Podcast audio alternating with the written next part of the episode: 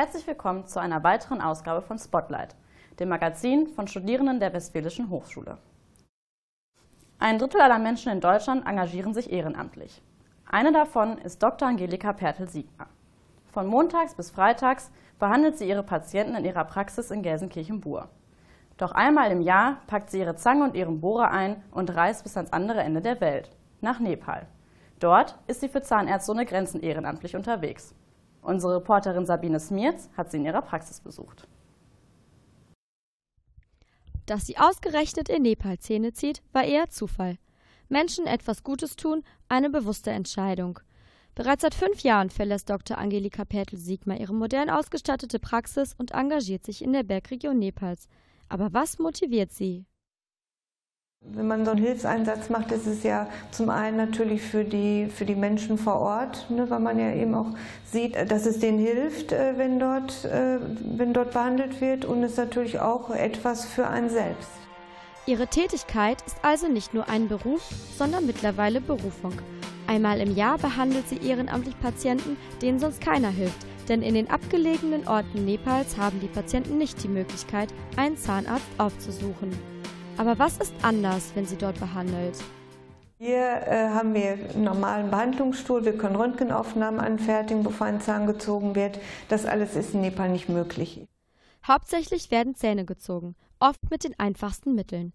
Einen typischen Behandlungsraum gibt es nicht. Alles passiert unter freiem Himmel und dafür brauchen die Nepali nicht mal einen Termin. Dort ist es eben so, äh, wenn die wenn die Menschen dem Ort sehen, dass äh, wir da sind, dann kommen alle, die äh, Beschwerden haben und es sind dann ganz viele. Die Nepali kennen auch keine Berührungsängste, die stehen immer, wenn da was los ist, kommen alle aus dem Dorf und stellen sich alle dahinter und alle sehen, was los ist. So eine Reise bedarf vieler Vorbereitung. Handschuhe, Mundschutz, Anästhetikum, all das wird durch Spenden finanziert. Doch womit bezahlen die Menschen in Nepal ihre Behandlung? Also die Menschen bezahlen natürlich nichts, wenn die zur Behandlung kommen. Ne? Das ist ganz klar.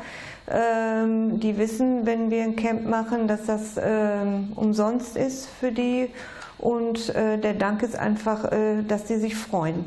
So, ne? Also die freuen sich, die sind froh, dass sie jetzt nicht, ähm, vielleicht nicht drei Tage zum nächsten Hospital laufen mussten, sondern nur vielleicht nur fünf Stunden. Ein Weg. Freude. Etwas, das nicht nur den Nepali bleibt. Vielleicht sind es die kleinen Dinge, die ein Ehrenamt so besonders machen. Einen Gedanken nimmt Dr. Pertel Siegmar jedes Mal mit zurück. Dass man mit wenig auch sehr zufrieden sein kann. Und das waren viele Dinge, die man hier hat, die eigentlich gar nicht braucht. Ja. Vielen Dank, Sabine, für diesen kleinen Einblick. Wer aber nun glaubt, er müsse eine lange Reise auf sich nehmen, um ein Ehrenamt auszuführen, der irrt. Auch in Ihrer Stadt gibt es die Möglichkeit und besonders den Bedarf.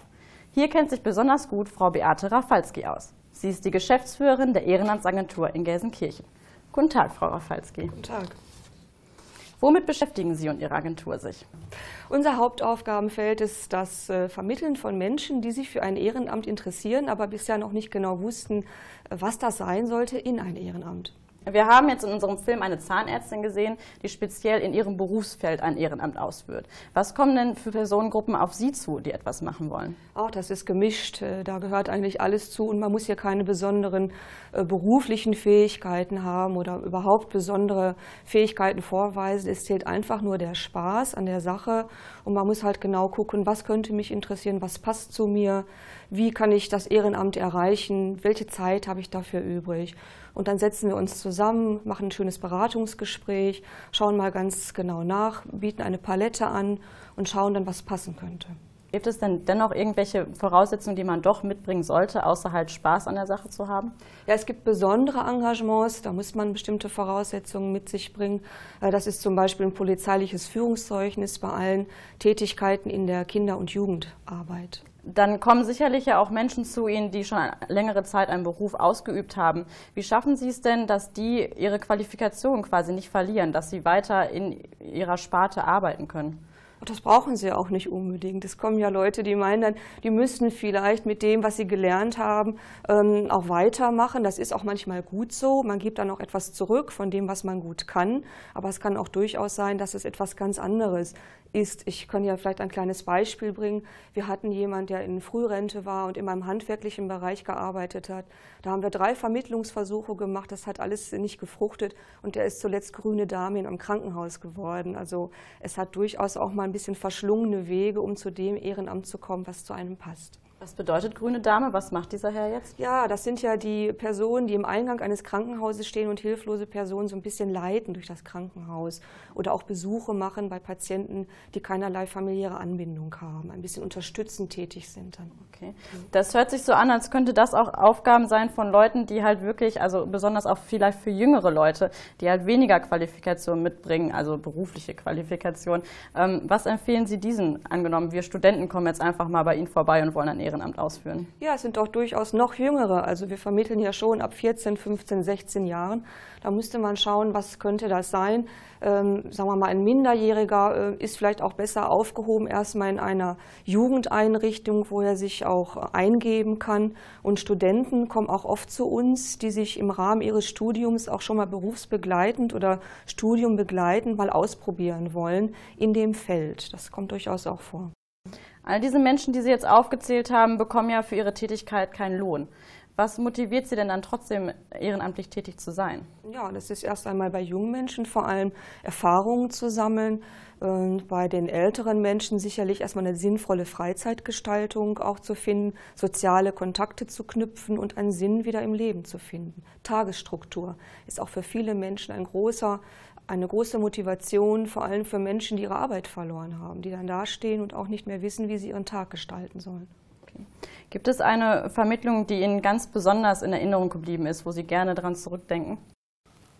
Ja, das war auch eine Studentin. Ähm, die hatte dann mal für drei bis sechs Monate Zeit und die habe ich an den Ziegenmichel hier in Gelsenkirchen vermittelt. Die hatte noch so eine besondere äh, einen handwerklichen ähm, Hang und die hat dann eine Lok gefahren, einen Sommer lang im Revierpark Nienhausen.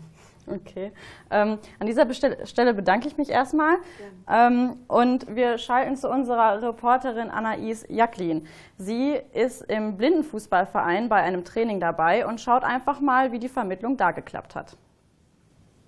Hallo, ich befinde mich jetzt hier an der Sportanlage an der Fürstinnenstraße.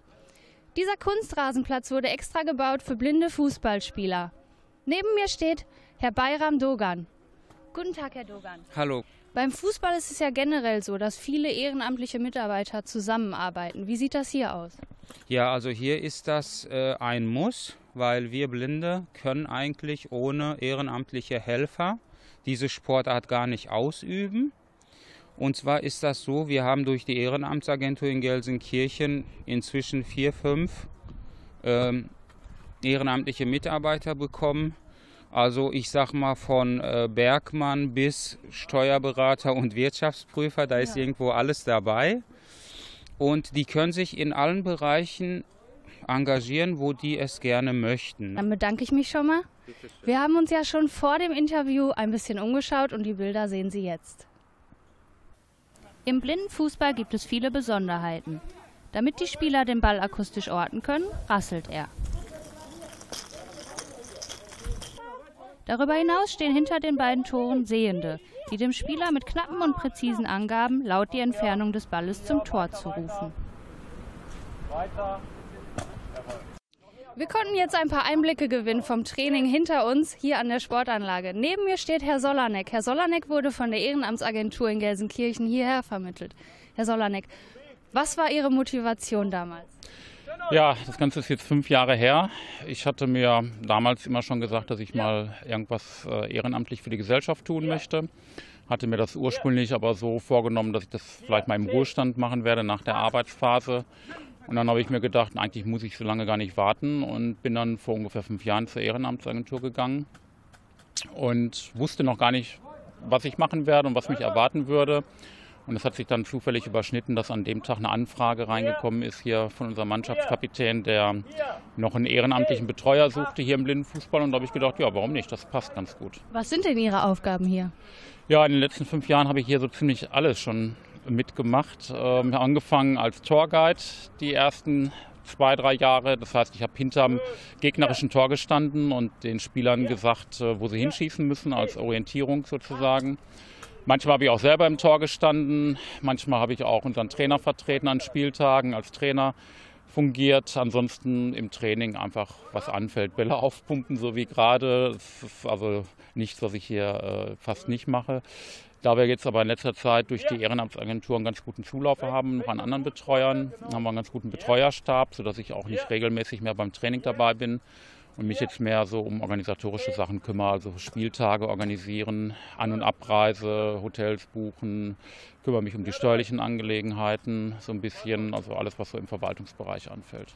Ja, super, dann bedanke ich mich schon mal. Gerne. Ich möchte mich hiermit verabschieden und schalte zurück ins Studio. Vielen Dank, Anais, für diesen Einblick. Wir haben nun in unserer Schalte den Blindensportverein in Gelsenkirchen besucht. Ein Beispiel für eine besonders gute Vermittlung. Doch wir haben auch im Vorhinein schon darüber gesprochen, dass besonders in der Vereinstätigkeit große Engpässe herrschen. Können Sie das ein bisschen näher erläutern?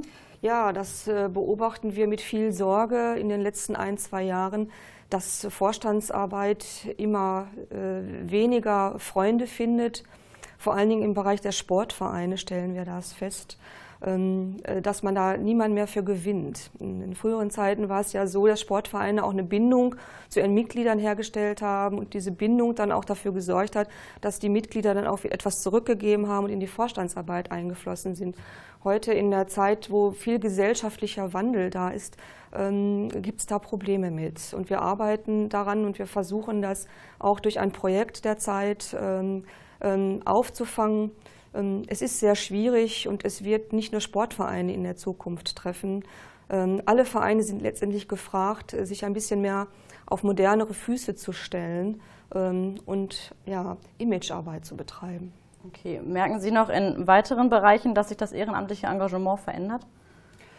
Ja, das ist, trägt natürlich der gesellschaftliche Wandel oder die Flexibilisierung der Arbeitsplätze auch bei jungen Leuten Jetzt der äh, G12er Jahrgang oder die stark verschulten Studiengänge lassen kaum noch Zeit für Engagement. Und das ist einfach schade und ähm, da muss man versuchen, neue Wege zu gehen. Vielen Dank, Frau Falski, dass Sie heute für uns Zeit hatten. Sollten Sie, liebe Zuschauer, also Interesse haben und vielleicht nicht aus Gelsenkirchen kommen, informieren Sie sich doch einfach mal bei Ihrer Ehrenamtsagentur vor Ort. Ich bedanke mich bei Ihnen fürs Einschalten und begrüße Sie nächste Mal wieder bei Spotlight, dem Magazin der Westfälischen Hochschule.